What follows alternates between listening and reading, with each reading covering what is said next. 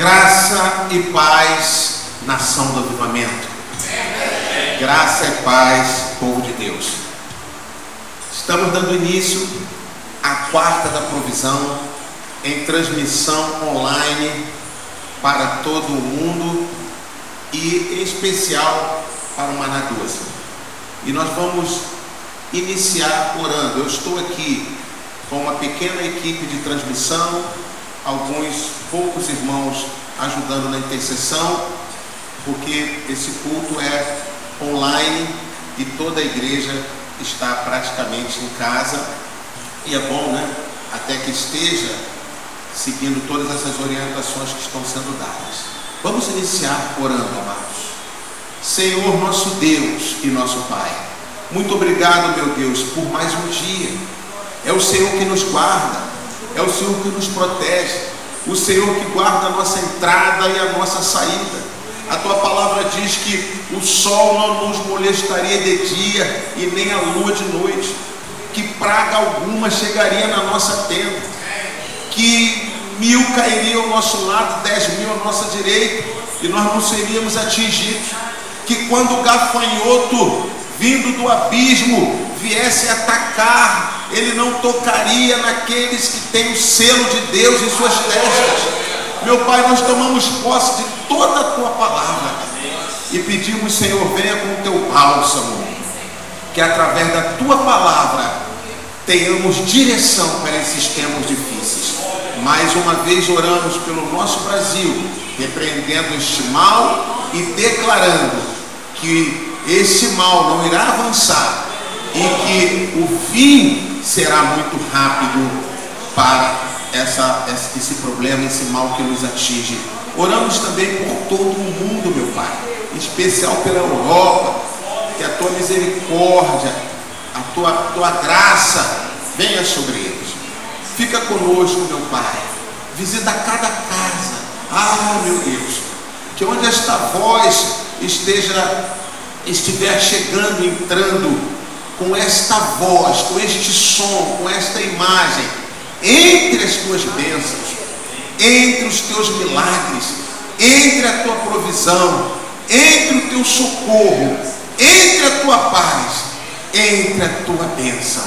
Em o nome do Senhor Jesus Cristo é que nós oramos e te agradecemos. Amém. Amém. Amém. Aleluia. Aleluia. Glória a Deus. Glória a Deus. Tem um louvor que nós cantamos e eu peço que você esteja ouvindo nesses dias. É o louvor Não Pare de Lutar, da Ludmila Feber. Feber. E também Sara Nossa Terra, em espanhol, Sana Nuestra Tierra, de Marcos Witt. Marcos Witt. Tá? São esses dois louvores que a gente está ouvindo nesses dias, que faz parte da nossa campanha de oração. E eu quero aproveitar e falar aqui rapidinho da nossa campanha que começou hoje, tá? Estava programada para começar amanhã e nós estamos começando hoje, começamos hoje às 18 horas. Ela ia começar meia-noite, estamos começando hoje às 18 horas, porque na virada do dia hoje nós entramos no mês bíblico de Nissan. O mês bíblico de Nissan é o mês do milagre. Olha que coisa tremenda, amados. Nós estamos é, debaixo de um, de um portal de milagres por 30 dias. É o mês de Nissan, o mês da Páscoa, é o mês onde o povo de Deus, ou quando o povo de Deus foi liberto do Egito, o mar vermelho se abriu. Quer dizer, é um mês tremendo. E nós estamos iniciando nesse mês de Nissan. Hoje é primeiro de Nissan a partir da virada do dia. Primeiro de Nissan. Nós vamos então até 14 de Nissan. 14 de Nissan será uma quarta-feira e para nós aqui dia 8 de abril. Então 8 de abril será a festa da Páscoa.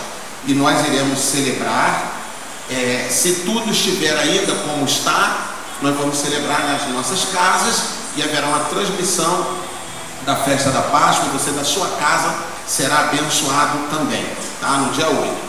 Então, as tribos, elas já estão distribuídas orando. Nós vamos orar 24 horas por dia. Serão 14 dias de oração, 24 horas ininterrupta.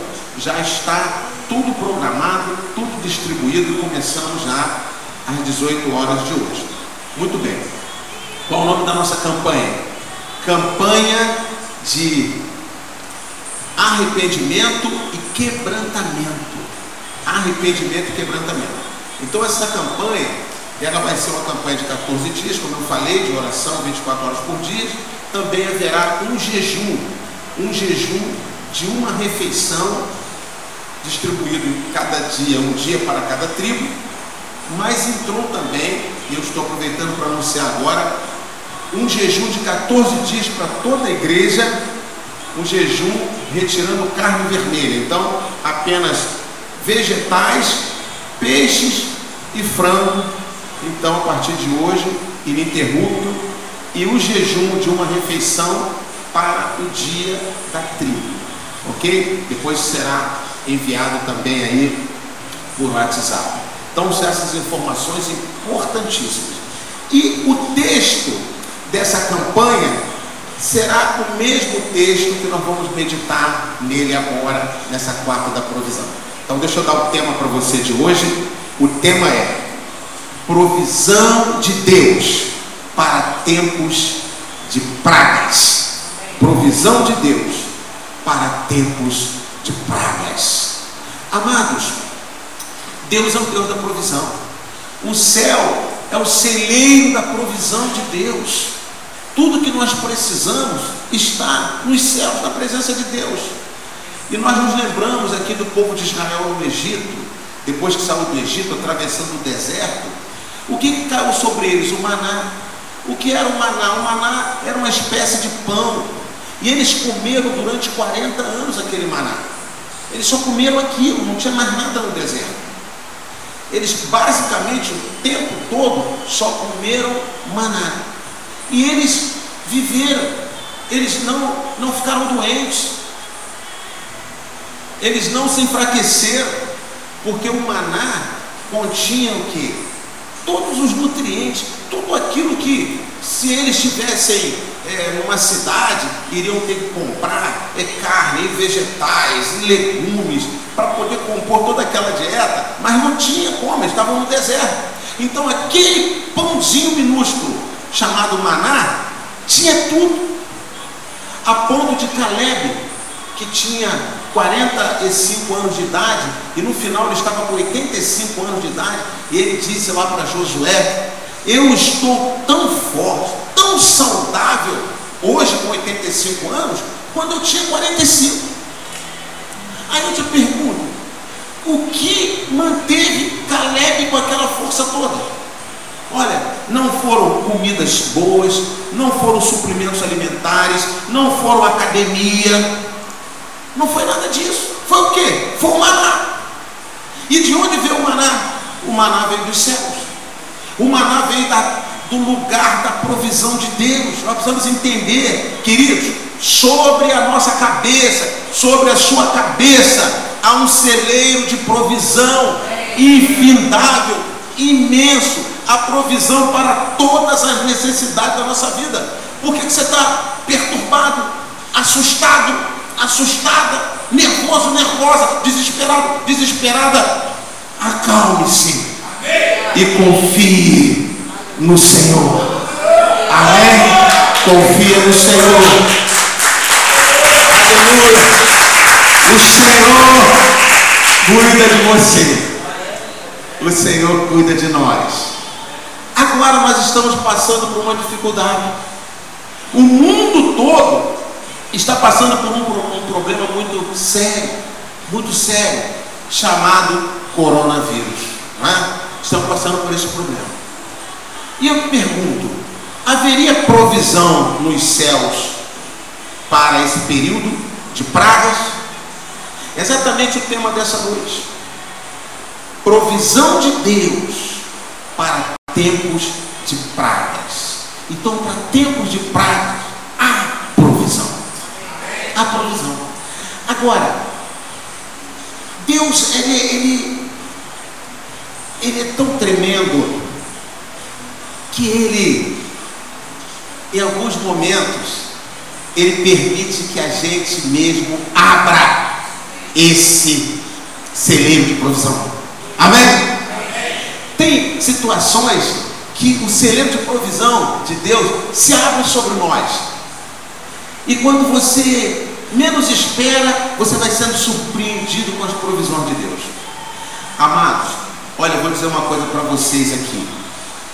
Eu tenho sido surpreendido já de há muito tempo com a provisão de Deus. Eu continuo me surpreendendo porque as provisões de Deus elas são fantásticas, né? Elas são fantásticas. A gente sabe que Ele é provisão, mas tem hora a gente está sempre surpreendendo.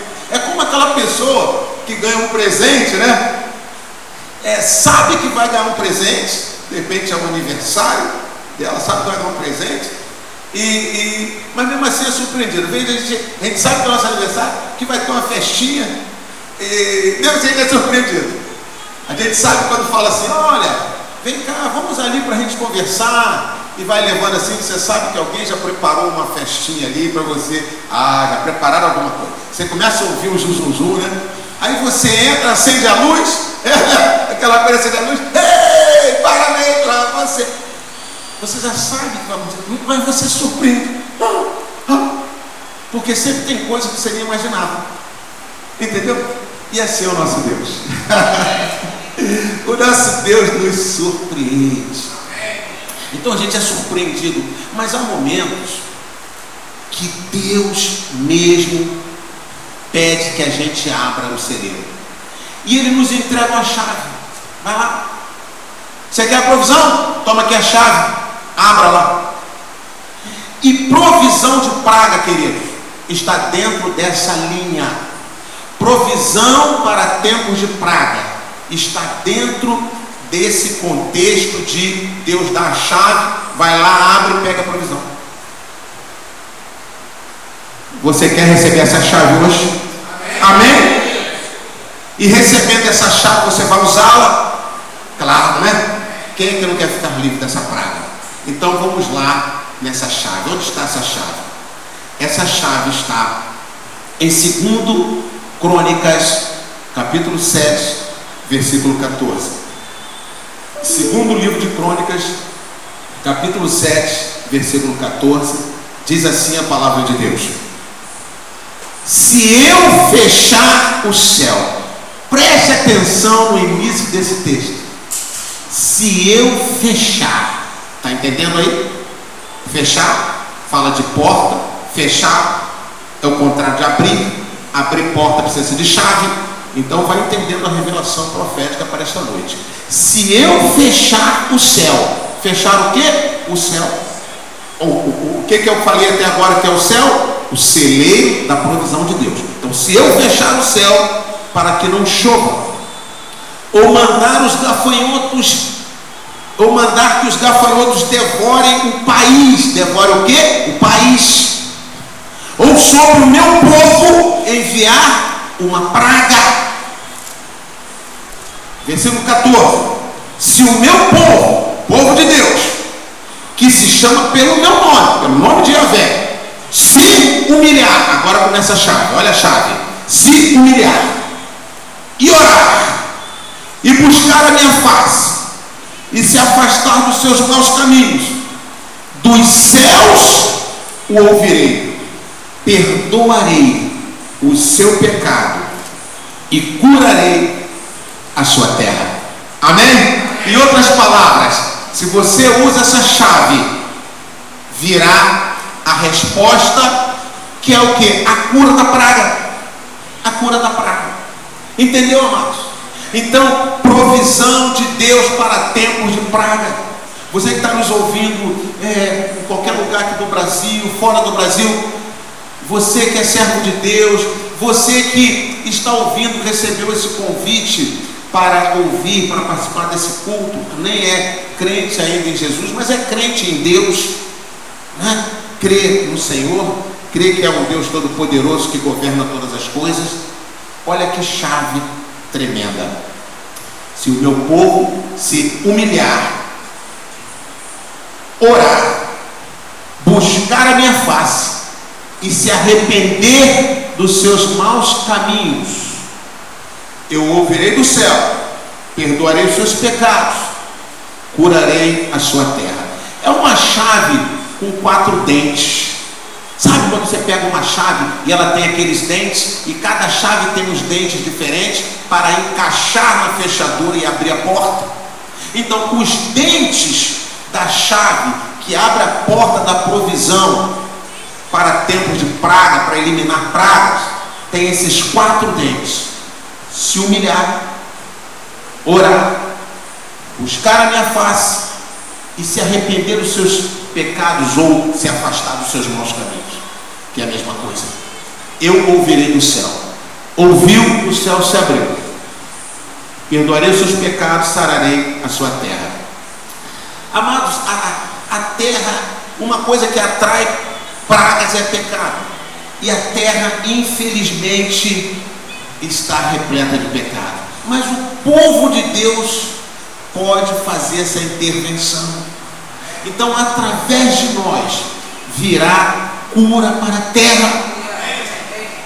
No domingo pela manhã, eu falei aqui, no, na, na, última ministração, eu falei aqui daquele epidemiologista que, lá do Reino Unido, daquele, daquela grande universidade lá no Reino Unido, na Inglaterra, numa entrevista recente, o que, que ele disse? O mundo não tem uma saída. Existem pelo menos três saídas, mas todas inviáveis, nenhuma rápida. E o mundo então não tem nenhuma saída rápida, prática para resolver essa situação. Por isso está se fechando para esperar o tempo, tomando algumas medidas, mas não tem uma saída. Ele declarou isso. O mundo não tem uma saída. Por isso que agora a gente ouviu hoje a Índia fez o maior, maior quarentena do mundo mais de um bilhão, um bilhão, duzentos milhões de pessoas confinadas, isoladas. Fechou a Índia. O que, que é isso? Porque não tem saída. Não tem saída. É como se esconde em casa porque não tem saída. Então, deixa eu dizer uma coisa aqui para vocês. Há uma saída. A saída está na igreja nas mãos do povo de Deus. A saída está em nossas mãos. Se o meu povo, que se chama pelo meu nome, pelo nome de Javé dos Exércitos, se humilhar, orar, buscar a minha face, se afastar dos seus maus caminhos, eu ouvirei do céu, perdoarei os seus pecados e curarei a sua terra. Olha só Vamos voltar aqui nesse versículo de número, no versículo de número 13. Se eu fechar o céu para que não chova, ou mandar os gafanhotos, é, ou mandar que os gafanhotos devorem o país, ou sobre o meu povo enviar uma praga. O versículo 13, ele está mostrando aqui, pelo menos duas situações. Uma situação econômica e uma situação de saúde. Uma situação econômica e uma situação de saúde. Observe, quando ele diz assim: se eu fechar o céu para que não chova, significa, sabe o que? Que toda a plantação que foi feita, toda a semeadura que foi lançada, Toda semeadura que foi lançada, sem chuva, não vai brotar. Sem chuva não brota. Entendeu? Então tudo que você plantou, pense aí, querido. Quanta coisa você plantou, você se preparou para agora você colher, e em função desse tempo de praga, você não pode colher. Hã? O Senhor está te tra trazendo toda essa revelação, todo esse nível de revelação que você começa a entender e receber, para respaldar a chave, a chave que você está recebendo. Para que você seja impactado com a revelação e possa pegar a chave. Porque é a chave que vai abrir essa porta. Ela, essa chave, querido ela é tão poderosa, que ela é uma chave, que ela vai abrir a porta para as bênçãos no Brasil e no mundo, mas é uma chave que abre portas individuais portas de Deus sobre a sua vida, sobre a minha vida, sobre a sua casa, sobre a minha casa. Isso é uma chave muito poderosa. Por isso as revelações de Deus, para que você acredite na chave, acredite pegue e use a chave. Então veja bem. Ele diz que não haveria chuva. Se o céu se fechasse a ponto de não haver chuva, significa o quê? Tudo que você plantou, você investiu e agora você quis, ia colher. Muitos estavam esperando uma grande colheita em 2020, sim ou não? Claro que sim. Muitos. Talvez muitos de nós aqui, em casa, estavam esperando uma colheita, porque fez uma plantação, mas não vem chuva. Não vem chuva. E essa coisa de você não poder colher em função do coronavírus, significa, sabe, ilustra a questão de não colheu porque não teve chuva. Porque quando você faz uma plantação, coloca uma semente, tem que ter chuva para ela brotar.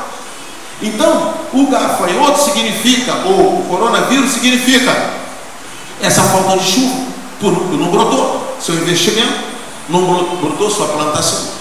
Mas eu quero dizer para você que, assim como Elias orou, o céu se abriu e veio chuva, porque ele tinha essa chave poderosa, e a Bíblia diz que nós somos humanos como Elias, podemos fazer a mesma coisa, somos sujeitos às mesmas paixões de Elias, mas com a chave, com a chave, também o céu vai se abrir, nesse tempo de seca, virá chuva sobre a sua plantação,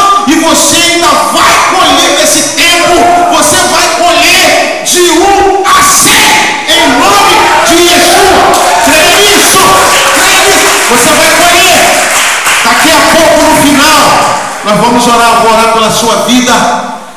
Uma oração exatamente para que venha chuva. Para que você, usando a chave, você consiga usar a chave e venha chuva. Então a gente vê aqui um problema econômico ligado à praga. Percebeu? Nesse texto a gente está vendo um problema econômico ligado à praga. Agora preste atenção que o que que, que espera o mundo quando essa praga passar? Quando essa praga passar, o mundo espera, o que se espera para o mundo é ele enfrentar uma crise econômica. Olha quanta coisa fechada, quanta coisa vai ter que fazer, refazer, quanta a conta vai pagar. Olha quanta coisa. Por isso que nós estamos aqui. Nós estamos aqui porque nós temos um Deus Todo-Poderoso e todo esse mal que está programado para depois do coronavírus, nós já vamos anulando ele aqui. Em o nome de Jesus. Isso é profético. Isso é visão profética, igreja profética. Esse é o maná. Esse é o maná 2. Amém. Amém? Já não tem esse nome de maná de provisão, não é à toa. É como que Deus separasse para esse tempo. E assim como nós, tantos outros todas as outras igrejas proféticas na face da terra fazendo essa obra também. Amém, queridos? Agora, olha só aí no versículo 13: se eu fechar o céu para que não chova, ou mandar os gafanhotos, ou mandar que os gafanhotos devorem o país. Aqui a gente continua dentro de um problema econômico. Porque a falta de chuva impede que nasça o que você plantou, ou que você colhe o que você investiu. Mas os gafanhotos que vêm devorar a plantação, significa que o que você tem, o que sobrou, o que restou, o que você reservou, poderá ser comido por esses gafanhotos. Então é um problema econômico. Um de não brotar o que você plantou, o outro de vir destruir o que você já havia colhido antes, antes da falta da chuva. Você está entendendo o cerco? Amém? Você está entendendo o cerco, querido? Aí deixa eu dizer uma coisa para você. É muito importante que a igreja esteja reunida nessas horas. Hoje nós estamos em casa, seguindo essas orientações e temos que ficar em casa mesmo. Estou aqui fazendo a gravação. É, mas nós estamos orando também todos os dias às 18 horas para que as igrejas possam voltar a se reunir. Todas as coisas possam se reabrir e a igreja voltar a se reunir. Porque a igreja reunida é poderosa. Agora estou falando da igreja profética que ora, que ministra. Igreja para estar junto, igreja é corpo. Imagine, o, o, o seu braço está num lugar, sua perna no outro, seu nariz no outro, orelha no outro. Então, igreja significa o corpo. O apóstolo Paulo diz isso. É o corpo onde todos os membros juntos se formam a igreja. Nós, particularmente, somos templo do Espírito. Mas quando esses tempos, eu que sou templo, o outro que é templo, você que é tempo, tempo, quando nós nos unimos, nos formamos a igreja. Eu não estou falando de prédio, essa igreja pode ser dentro de uma casa, pode ser dentro da sua casa. Desde que não seja, desde que não seja só você e a sua família, porque a igreja é um povo, então pode ser dentro da casa, pode ser embaixo de uma árvore. Igreja não é prédio ou uma placa, igreja tal. Mas igreja é um povo reunido sim individual somente templo do Espírito. Igreja é o coletivo. Então, a igreja profética reunida, ela vai se fortalecendo, ela vai fazendo seus atos proféticos. Podemos fazer isso em casa agora, estamos fazendo, mas é muito melhor quando estamos juntos. Amém? Então continue aí orando por isso. Então, olha só, eu vou repetir aqui para você esse problema econômico a falta de chuva, que impede que o que você investiu você colha. Os gafanhotos que vêm devorar o que você tinha colhido quando havia chuva. É isso que está dizendo o versículo 13 aqui. Se eu fechar o céu para que não chova, ou mandar os gafanhotos, que os gafanhotos devorem o país. Está vendo? Então, um ataque na economia. Na economia. Os, os, as autoridades já estão prevendo isso. Coronavírus, um ataque na saúde e um problema sério na economia. Tudo está retratado aqui em 2 Crônicas, 2 Crônicas 13 e 14. E ele continua dizendo aqui: ou se sobre o meu povo enviar uma praga. Agora nós vamos entrar na praga. Vamos entrar na praga. Que praga é essa? Nós identificamos que é espiritual, óbvio, é espiritual. Então nós identificamos, há uma ilustração bíblica, uma ilustração bíblica, eu estou dizendo que ah, é exatamente isso, mas ilustra, ilustra o momento que nós estamos passando, que está lá em Apocalipse capítulo 9. Eu tenho estudado isso, nós temos estudado isso pela manhã aqui nas ministrações sobre o Apocalipse. Mas hoje se encaixa aqui dentro. Então há um gafanhoto lá no livro de Apocalipse, no capítulo 9. Eu vou ler para você, capítulo 9, de 1 a 7 de Apocalipse. Preste atenção aqui. O quinto anjo tocou a sua trombeta e viu uma estrela que havia caído do céu sobre a terra. Estrela que cai do céu sobre a terra é um demônio, é um anjo caído, identificado aqui como estrela que caiu do céu. Agora, veja bem, é, a, estrela, ou seja, esse anjo que caiu do céu, foi dado uma chave. foi dada uma chave. Queridos, a chave que abre os céus para trazer provisão sobre nós e anular a ação dos gafanhotos, assim como a chave no inferno, a chave nos poços do abismo para abrir, sabe, e lançar gafanhotos sobre a terra. Você está entendendo? Então, o diabo usa chave e Deus para o seu povo tem chave. E eu quero dizer para você que quando o povo de Deus entender visão profética, Entender que ser povo de Deus, principalmente nesse tempo, nesse tempo do fim, não é para brincar, não é brincadeira, não é show gospel. Não é brincadeirinha, não é, não é coach, mudar de vida, melhorar de vida. Quando entender que é profético, que é profecia, que é guerra espiritual, sabe o que, é que vai acontecer? O povo de Deus vai abrir os céus, tantas comportas e comportas serão abertas, que quando o anjo, esse anjo caído, abrir o abismo, do abismo sair suas maldições, elas vão ser sufocadas com as bênçãos que vão cair sobre ela. Amém? Aleluia!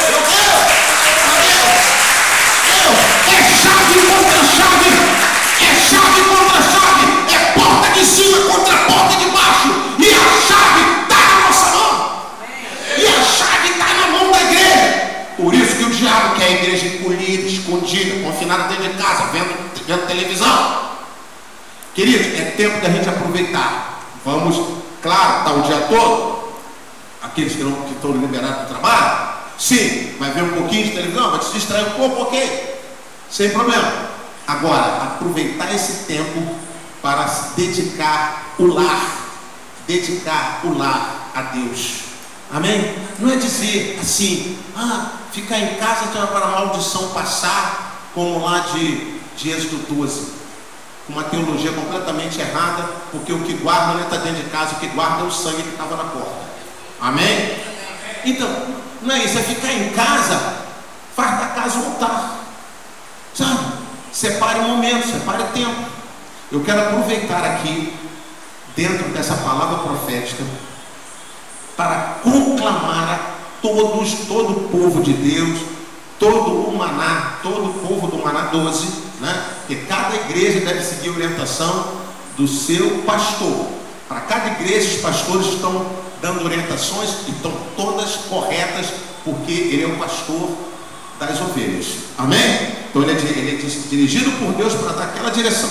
Então essa é uma direção exclusiva para o Maná 12, que é a seguinte. Entre tantas direções que a gente já tem aí, né, de tempo de oração, jejum, campanha, nós vamos começar na sexta-feira, agora às 18 horas, um Shabbat, uma reunião de Shabbat. Querido, eu creio que esse é o tempo ideal. Sabe, as pessoas não queriam parar para o Shabbat, não tinha tempo de parar. Tchá, tchá, tchá, Agora, tá um Shabbat todo dia. Tá vendo? Tá um Shabbat todo dia por repreensão de Deus. Não querem parar por bem, vão parar por mal. Tem que parar, tem que parar, tem que parar, tem que parar um dia, tem que descansar. Então, o Shabat, ele é algo tremendo, ele é poderoso. Nós entendemos que o Shabat já se cumpriu em Jesus, amém? O Senhor Jesus é o nosso sábado, é o nosso Shabat. Mas como ato profético, nós vamos às, às todas as sextas-feiras. Agora, quando esse vírus for embora, e com o Shabá, pode ter certeza que ele vai mais rápido ainda, né? Shabá é muito poderoso. Nós vamos estar, a partir das 18 horas, cada um nas suas casas, numa mesa, sabe? Eu vou dar depois instruções e a gente vai realizar com a família no Shabá. Ali vai ser um altar da família em Shabá. Sabe? E vai haver uma transmissão ao vivo do meu Shabá. Eu vou estar ministrando para cada casa, para cada Shabá. Ah, e aqueles que não puderem nesse horário, porque estão trabalhando, chegam mais tarde, o Shabá é de 18 horas de sexta até 18 horas de sábado seguinte. Então você pode fazer no outro horário, reúne a família. Aí quem fizer 18 horas vai participar ao vivo. E quem fizer depois vai estar gravado lá no nosso canal, canal Provisão TV no YouTube. Aí você liga, né, bota lá no, no canal e você vai receber a ministração Será uma breve ministração e você vai participar do Shabat e vai ser poderoso na sua vida, na sua casa. Amém, queridos? Glória a Deus. Então, olha quanta coisa tremenda. Eu estou aproveitando esse tempo aqui com vocês para poder passar para vocês essas, essas informações aí. Então, vamos continuar a leitura do Apocalipse 9. A estrela aquela estrela que caiu do céu foi dada a chave do poço do abismo. Versículo 2. Quando ela, essa, essa estrela, que é um anjo caído, abriu o abismo, abriu o abismo, subiu dele, olha o que, que veio dele, subiu dele fumaça como a de uma gigantesca fornalha, simbolizando aí, querido, o inferno, sabe? Simbolizando o inferno. Por isso a ideia de fornalha, subiu abismo, simbolizando. Aí a gente tem que se lembrar daquelas palavras de Jesus para a igreja. Jesus disse para Pedro: né, Tu és Pedro, e sobre esta pedra, esta rocha que sou eu, Jesus, edificarei a minha igreja.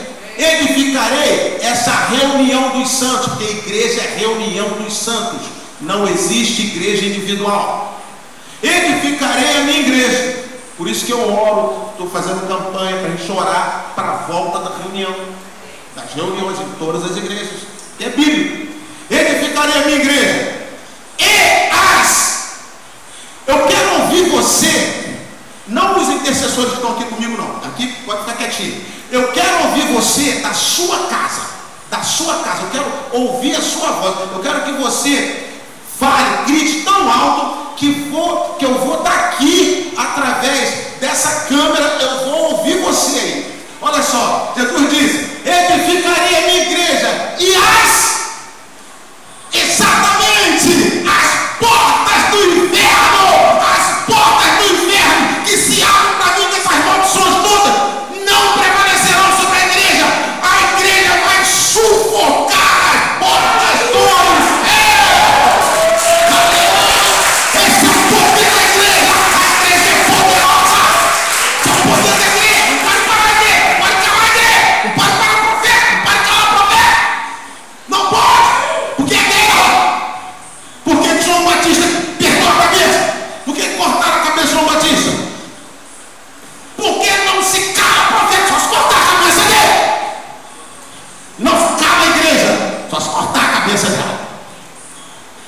só acontece se o senhor permitir. Jezabel quis cortar a cabeça de João Batista.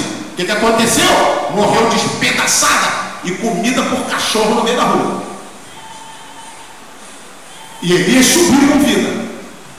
Porque quem dirige o profeta é Deus. Para viver ou para morrer? É Deus. Amém?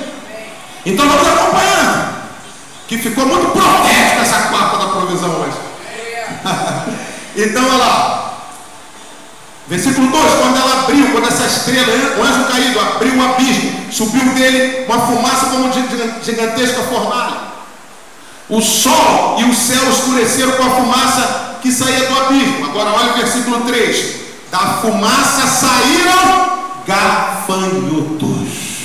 Então, quando a gente relaciona, segundo a Crônicas, capítulo 7, versículo 13, que fala dos gafanhotos, então você começa a comparar palavra com palavra, e eu repito, essa palavra, não estou dizendo que é o cumprimento do coronavírus, mas estou dizendo que ilustra esse tempo profético, onde todo mundo está abalado, ninguém tem saída, mas a igreja tem saída, resposta, explicação.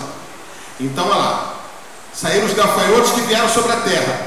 Agora, olha que, que coisa estranha. A esses gafanhotos foi dado poder como dos escorpiões da terra. Eles receberam ordens para não causar dano nem à relva da terra, nem a qualquer planta ou árvore. Gafanhoto estranho, não era para comer planta, né? mas apenas aqueles que, eh, mas causar dano apenas aqueles que não tinham o selo de Deus. Aqueles que não tinham o selo de Deus, esses gafanhotos causavam dano. Então você vê aí Deus sinalando uma proteção para o seu povo, toma posse dessa proteção. Agora olha o versículo 5: Não lhes foi dado poder para matá-los, mas sim para causar-lhes tormento durante cinco meses. Então a gente vê aqui que ele não teria um poder grande de morte, como é esse vírus, que não tem um poder grande de morte, para mortalidade, né? Pessoas têm morrido sim, mas o, número poderia ser muito maior se atingisse jovens, crianças, não é isso? Então está num outro patamar de idosos cheios já de doenças, raramente pessoas fora desse grupo. Então ilustra essa, essa ação do gafanhoto aqui, que diz que ele não veio para matar. Então ilustra, fica perto, fica muito parecido. Né? E ele diz ainda que ele teria uma duração curta, cinco meses. Quando a gente olha para a China, onde começou tudo lá em Wuhan, é, em novembro, novembro, dezembro, janeiro, fevereiro, março, na China já está praticamente finalizado. Cinco meses. Você pode entender e até se alegrar com o entendimento profético. Mas aqui por aqui ainda está acontecendo, sim, mas da onde veio já fechou. São os, são os, o, o rescaldo, né? E que vai ser eliminado, eles vão voltar para o abismo, porque a igreja vai sufocar eles com as bênçãos que vão vir do céu, com a chuva que vai abrir, com a chuva que virá, vai ser lavado, varrido de volta para aquele abismo, porque porta do inferno não pode prevalecer contra a igreja. Prevalece contra, contra a China, contra os Estados Unidos, contra a Europa, poderosíssimos. Agora, querido, querido, deixa eu falar um pouquinho para você. Você, meu adolescente agora, adolescente, preste atenção, de 13 a 18 anos, que assim que passar isso a gente pudesse reunir, Sabe, já tem, já tem todo um projeto para me reunir com vocês. Nós vamos viver um tempo muito tremendo. Eu vou levar vocês para o caminho profético. Vai ser, vão se levantar muitos profetas, pastores, líderes, nesse grupo tremendo de adolescentes. Então, eu uma coisa para vocês. O que, que eu sempre falei aqui? Quando você for para a universidade, você vai ver muita gente com muitas palavras, muitas filosofias, vai ser tentado a se encantar, não falei? Não se encante, porque a Bíblia já, é, já diz sobre isso tudo, a Bíblia está acima deles, Deus está acima disso tudo, eles não são isso que, que aparentam, essa inteligência toda. Pare de ficar ali, oh, doutor tal, pare com isso. Você tem o Espírito Santo, você tem a palavra de Deus. Estude, torne-se um cientista não é isso que eu falo? Dou até exemplo, até hoje eu estudo. Nesse momento eu estou estudando. Então, estude nele. Estude nele. Mas não se dobre. Não se encante a ponto de você botar Deus de lado. Aí nessa hora vem aquele grande cientista da Inglaterra dizer: o mundo não tem uma saída. A saída é que pode ter uma, uma vacina, mas daqui a um ano menos de um ano não tem como ter uma vacina segundo os padrões. Né? O mundo não tem uma saída. Aí eu te pergunto, século 21, não é isso? Nós estamos no século 21. Né? O homem vai à estação espacial, tecnologia para tudo quanto é lado. Não pega um vírus desse, olha para ele examina. Já fizeram até o sequenciamento dele, do genoma. Examina, ah, isso aqui é assim, assim essa vacina, essa assim já elimina. E um mês eliminava? Ah, se a ciência é tão boa, tão poderosa, não daria para eliminar? Com essa tecnologia toda, gente. Está perdendo para o vírus. Então eles não são tão bons, assim. Meus adolescentes, fechem com a palavra. Tá? Isso foi uma abertura aí dentro dessa palavra, porque hoje eu estou profético, mais do que a gente sou. Amém? Então, olha lá. Cinco meses, tempo curto, já foi provado aí. Novembro, dezembro, janeiro, março. Já foi na China. A agonia que eles sofreram era como a da picada um escorpião.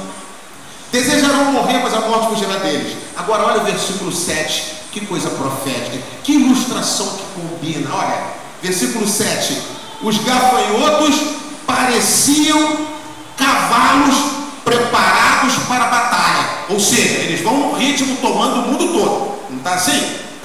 Cavalgando sobre tudo e o mundo se fechando, se fechando, e eles vindo como vencedores. Olha lá. Os gafanhotos pareciam cavalos preparados para a batalha. Agora, o que é mais impressionante é que não precisava estar isso aqui que eu vou ler. Não precisava estar porque não tem nada a ver com gafanhoto, mas está. Olha que impressionante tinham sobre a cabeça algo como coroas, ou corona, em latim, espanhol, italiano, coronas, coronas, coronas. Tinham sobre a cabeça coronas, coronas de ouro, e o rosto deles parecia rosto humano. Tinha sobre a cabeça coronas, coroa. Está entendendo? Então a praga que veio, e quando a gente volta lá para o versículo 13, fala da falta de chuva, fala dos gafanhotos que comem a plantação e fala da praga que veio.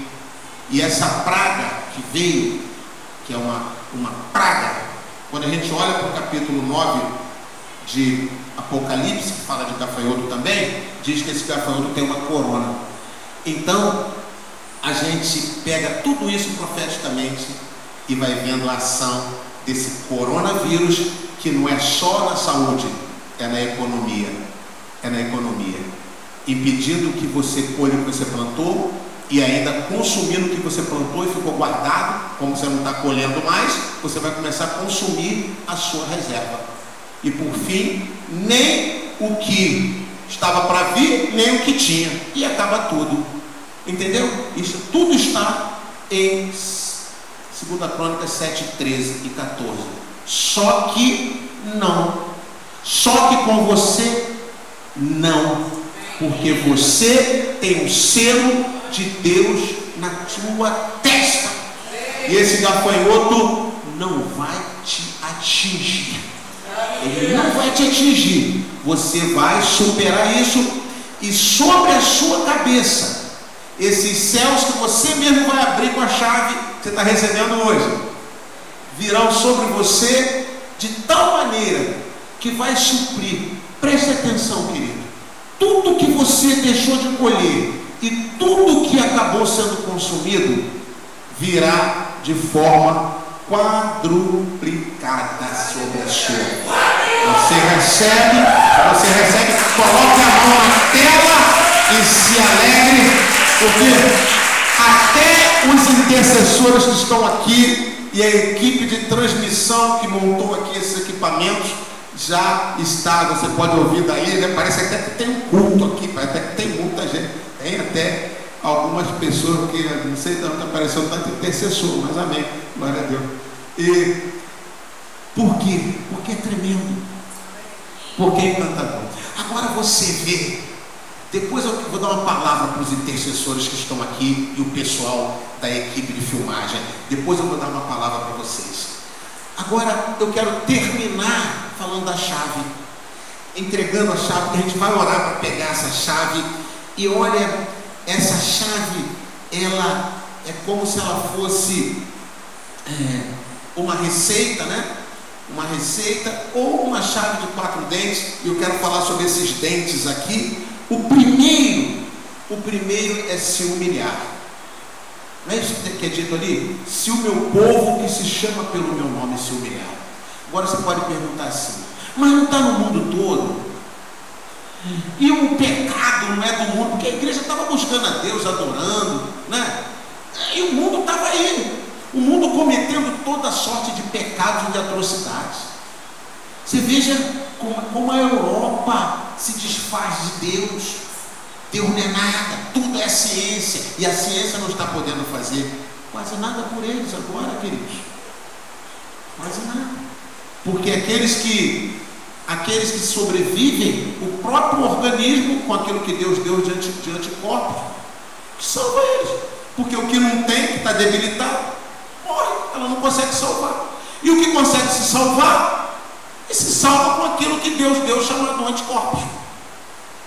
Então, a gente está vendo Deus o tempo todo. Então, olha o que a Europa fez com Deus, o próprio Estados Unidos, próprio Brasil.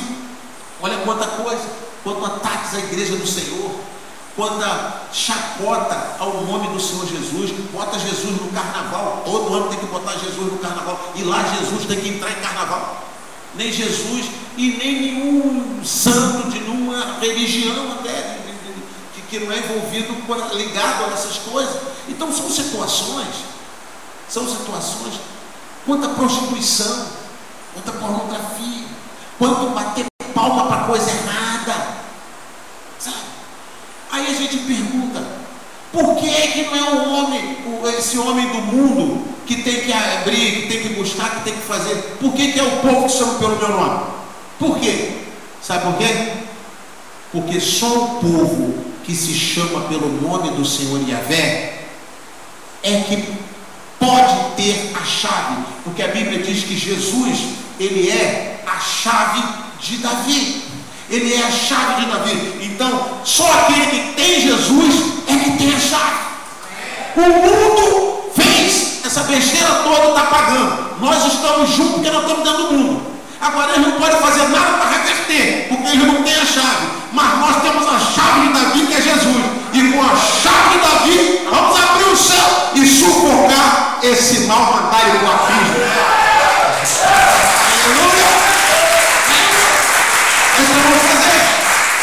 Temos a chave. E essa chave é para a igreja. Essa chave é para a igreja. Quais são os quatro dentes dessa chave para a gente virar e abrir os céus? Eu quero terminar com essa palavra. O primeiro dente chama-se humilhar, se humilhar. Se o meu povo se chama pelo meu nome, se humilhar. O que é se humilhar? Se humilhar, gente, é se quebrantar. Se humilhar é se, se baixar, é chorar, é se quebrantar. Por isso a campanha que está começando hoje, campanha de arrependimento e quebrantamento. Por isso, serão 14 dias até a Páscoa. Não são 14 dias de confinamento? Por isso, 14 dias dessa campanha. Para a gente se humilhar e se quebrantar. O que mais eu posso dizer sobre se humilhar e se quebrantar? Que, que seja bem prático. Você quer ver uma coisa? Muitas vezes nós somos crentes, nós entregamos o nosso dízimo, nós vamos à igreja, nós fazemos as coisas que, que são nos mandadas fazer, mas lá dentro de nós, nós somos durões, nós não nos quebrantamos. Sabe, essa dureza, que às vezes a gente olha para nós e diz assim: não, mas eu fiz tudo, eu faço tudo, e até isso é orgulho. Então o orgulho precisa ser quebrado, nós precisamos ser mansos, nós precisamos perdoar, nós precisamos, sabe, é, olhar para aquelas situações que nos ferem e que nos feriram e a gente perdoar. E a gente avançar, mas é de coração, e a gente se quebrantar, e a gente, sabe, chorar, a gente ser leve. Pessoas que fazem a obra de Deus duro, faz, mas com dureza. Não, se humilhar, se humilhar. Existe uma ilustração do trigo e do joio, né? muito conhecida. A Bíblia diz que não se pode, quando está nascendo trigo e joio, que ele nasce junto. Então não se pode tirar, senão você vai tirar trigo com joio, porque ele é tudo igual, muito parecido. Tem que esperar amadurecer, crescer. Então quando cresce, o trigo cresce, amadurece, ele se dobra. Ele cai. E o joio continua em pé. Bonitinho, cresceu junto, é parecidinho. A única diferença é que o trigo dobra e o joio fica em pé. Aí sim, colhe-se o trigo e ele vai para fazer pães, né? para o alimento, para aquela coisa toda. E o joio é cortado e lançado no fogo, porque ele não serve para nada. O orgulho o inutilizou. Amém, queridos? Olha que chave poderosa. Um não crente pode pegar uma chave dessa? Não pode, não tem como. Então a gente pega. A chave é Jesus, na verdade. Isso é o dente da chave. Humilhação. Aí, quando você olha para o Senhor Jesus, né? Lá em Filipenses capítulo 2, e o Senhor Jesus, né? Se despojou, se esvaziou, se humilhou, tornando-se servo, foi obediente até a morte como trigo, né? E morte de cruz. Entendeu? Então, esse dente é dessa chave.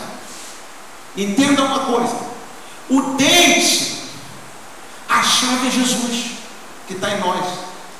O dente são as nossas atitudes que devem ser como as de Jesus. Se o povo sabe pelo nome, se humilhar. Segundo dente, orar. Está lá em 2 Coríntios 7,14. Orar. Queridos, orar. O que é orar? Sabe o que é orar? É o que muitos estão fazendo agora. Rapaz, eu não sabia que, tinha, que era para orar. Por quê? Eu não tinha tempo. Corre para cá, corre para lá, corre para cá, corre para lá. Agora tem tempo para orar. Orar é separar tempo para orar. Orar é conversar com Deus. Ora por isso, ora por aquilo, ora por mais aquilo, ora por mais aquilo outro. Lembra-se?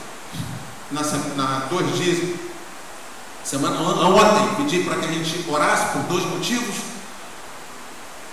E um dos motivos, quando chegou a noite, a gente viu que, que foi necessário aquele tipo de oração, aquela oração. A oração está na vida de Jesus, está. A gente vê Jesus orando o tempo todo. Jesus orava o tempo todo. Oração era estilo de vida de Jesus. Procurava Jesus, estava orando. Jesus, estava orando. Perto da morte, estava orando. Ele orava tanto que os discípulos dele mais chegados, Pedro, Tiago e João, que estava sempre com ele, não aguentava dormir. E ele vinha, tinha que acordar ele para ele voltar para a oração. E eles voltavam para a oração, Jesus já lá, aí Jesus está lá orando, orando. Quando olhava, eles estavam dormindo de novo. Para você ver. Ele saiu para o barco, Jesus, pode ir, eu vou me encontrar com vocês depois. Jesus subiu um monte e orar. Por que, que Jesus orava tanto? Por que, que Jesus orava tanto? Jesus lá precisava de oração, gente. Era Jesus, filho de Deus. Que tanto que ele orava. Se ele orasse uma vez, só para dar o um exemplo, estava bom. Mas ele orava o tempo todo. Procurava Jesus, está orando. Está orando de madrugada, está orando no monte. Está orando toda hora. Jesus orou até crucificado. Até crucificado ele orou. Pai, Pai, que oração é falar com o Pai. Pai, perdoa-os, porque não sabe o que faz. Até crucificado ele orou. Ele orou o tempo todo. Se o povo que chama pelo meu nome se humilhar e orar, vamos começar a orar. E agora estamos confinados em casa, agora a gente tem tempo para orar. Então, tá lá, viu lá um filme, ah, duas horas de filme, parou, toma uma água, toma, vai orar. Ora, dez minutos que seja, sabe? Não adianta querer botar um peso que a gente não possa carregar, não está acostumado, cinco minutos que seja, ora. Ora sobre o quê? Fala com Deus, conversa com Ele. Daqui a pouco você vai ficar íntimo. A gente não tem intimidade porque não conversa. A intimidade com Deus começa pela oração. É por isso que o terceiro dente, quando ele diz se humilhar, orar, buscar a minha face. O terceiro dente, buscar a minha face, vem depois do segundo que é orar. Porque a gente só busca a face. O que é buscar a face? Buscar a face é uma oração tão intensa. Buscar a face de Deus é uma oração como a de Moisés, que falou: Senhor, mostra-me a tua glória. E Deus falou: Ninguém pode ver a minha face. Moisés não pediu para ver a face, Moisés pediu para mostrar a glória. E por que, que Deus respondeu: Ninguém pode ver a minha face?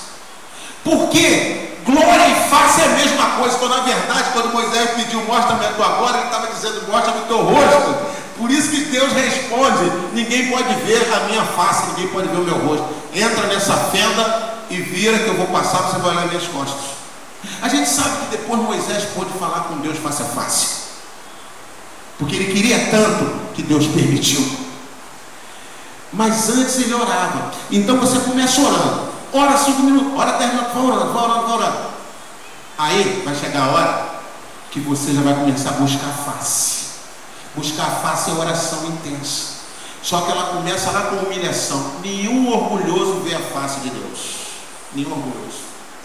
Porque a Bíblia diz que aqueles que se humilham serão exaltados, que se exaltam serão abatidos.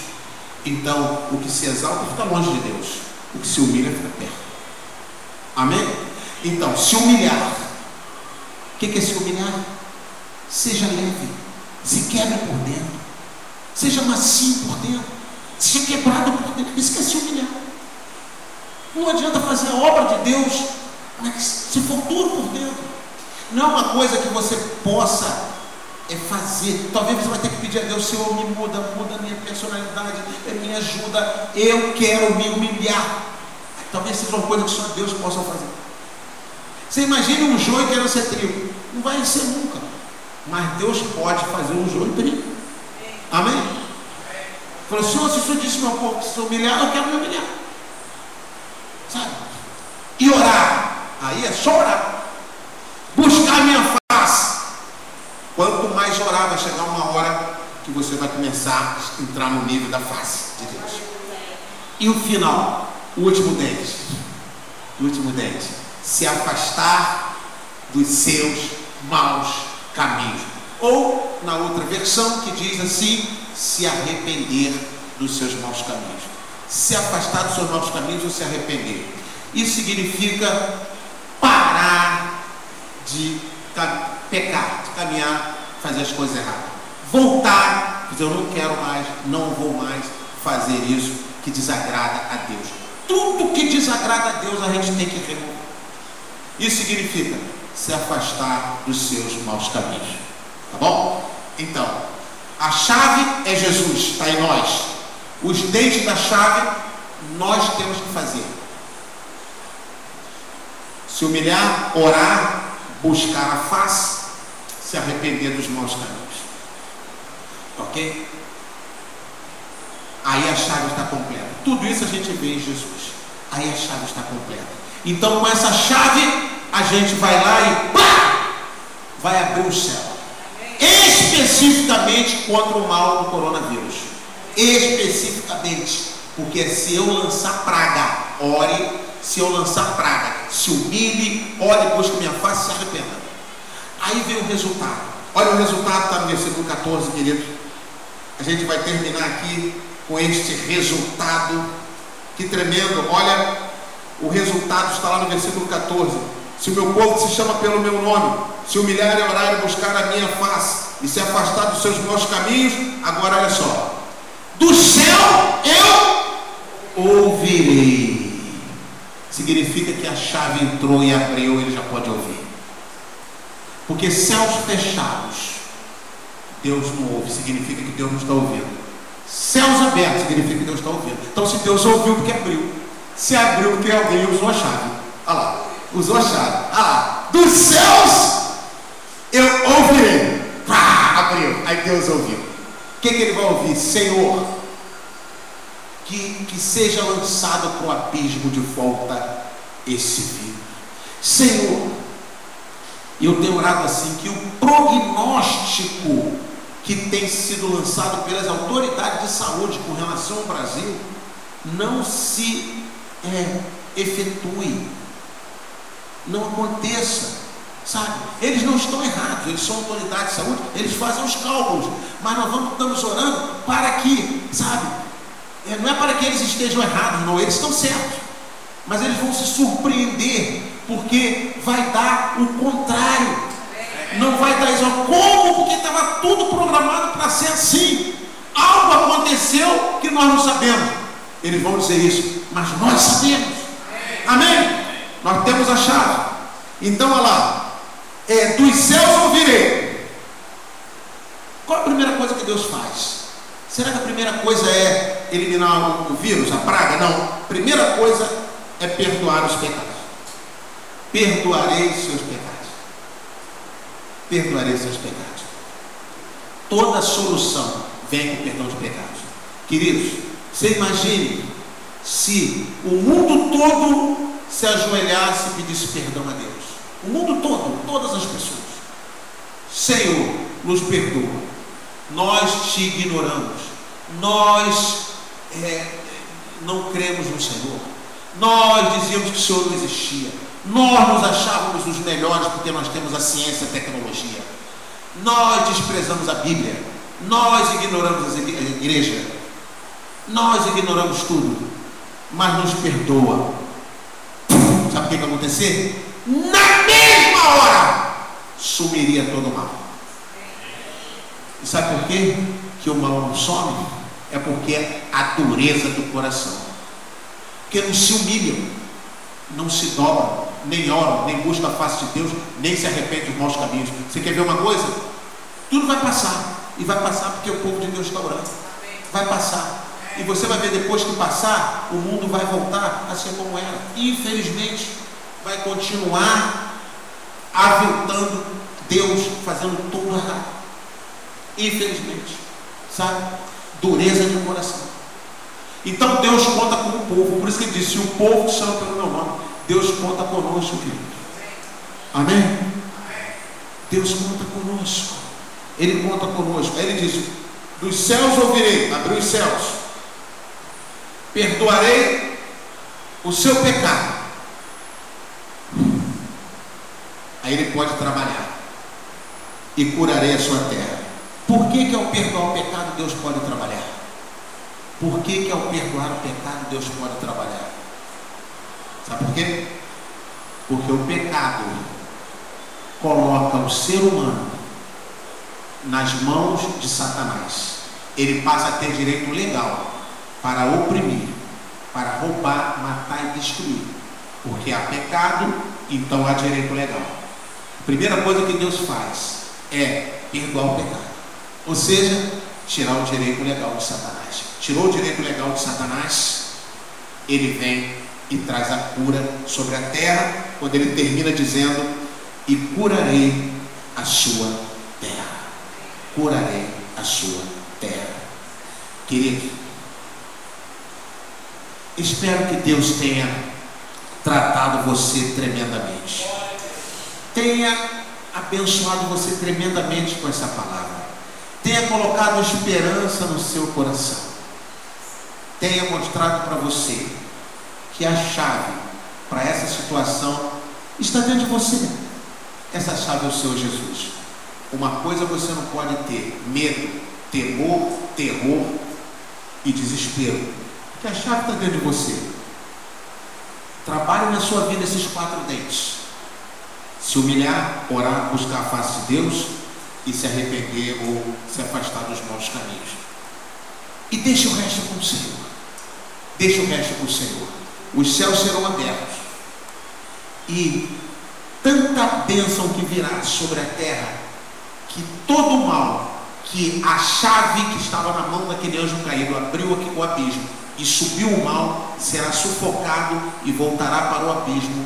E no abismo nós daremos ordens, e temos dado ordens, para que feche, para que tranque. Que Deus te abençoe, fortaleça o seu coração, a sua vida, tome posse de que a bênção de Deus está sobre você e que toda e qualquer perda, e quatro vezes mais, virá sobre a sua vida. Profetizo isso, porque a palavra de Deus nos garante isso também. Que Deus te abençoe. Eu quero orar pela sua vida agora onde você estiver em casa, feche os seus olhos, coloque a mão no seu coração. Senhor, meu Deus e meu Pai. Ah, Senhor, obrigado pela tua palavra. A tua palavra é alimento, é sustento, a tua palavra dá direção. Obrigado pela unção profética, meu Pai. A unção profética faz a tua palavra se tornar assim, revelada de forma tão vívida para nós. Meu Deus, muito obrigado pela tua palavra. Agora, meu Deus, assim como minha voz está entrando em cada uma dessas casas, onde tiver um doente, um enfermo com qualquer enfermidade, ah, meu Deus, que a minha voz seja o ponto de contato profético entre os céus e a terra. E ao chegar nessa pessoa, ela comece a receber alívio, comece a receber cura, e comece a ter a certeza de que esse mal não prevalecerá na vida dela. Qualquer que seja o mal, eu repreendo agora em nome do Senhor Jesus.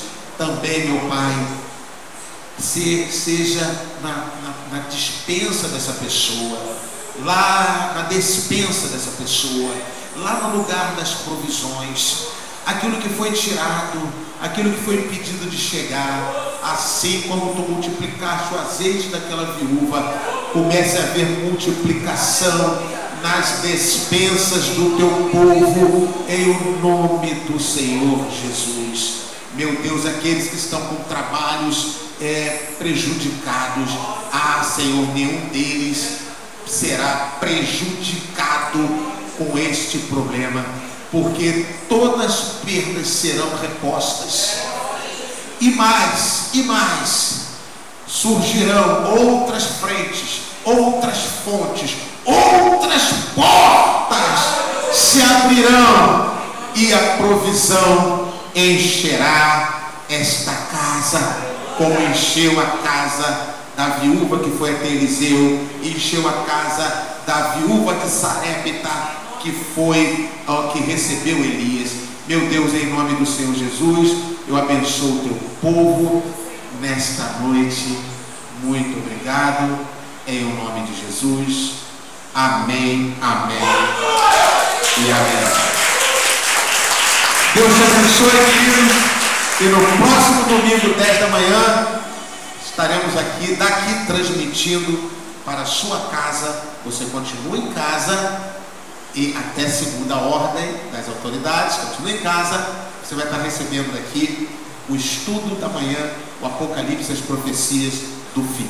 Mas antes do domingo pela manhã, nós nos encontramos às 18 horas na sexta-feira. Amém? Nos encontramos na sua casa. Você na sua casa, eu na minha, cada um em nossas casas, com transmissão ao vivo da inauguração do Shabat, nesse mês profético de Nissan. Deus te abençoe. Beijo no coração. Shalom.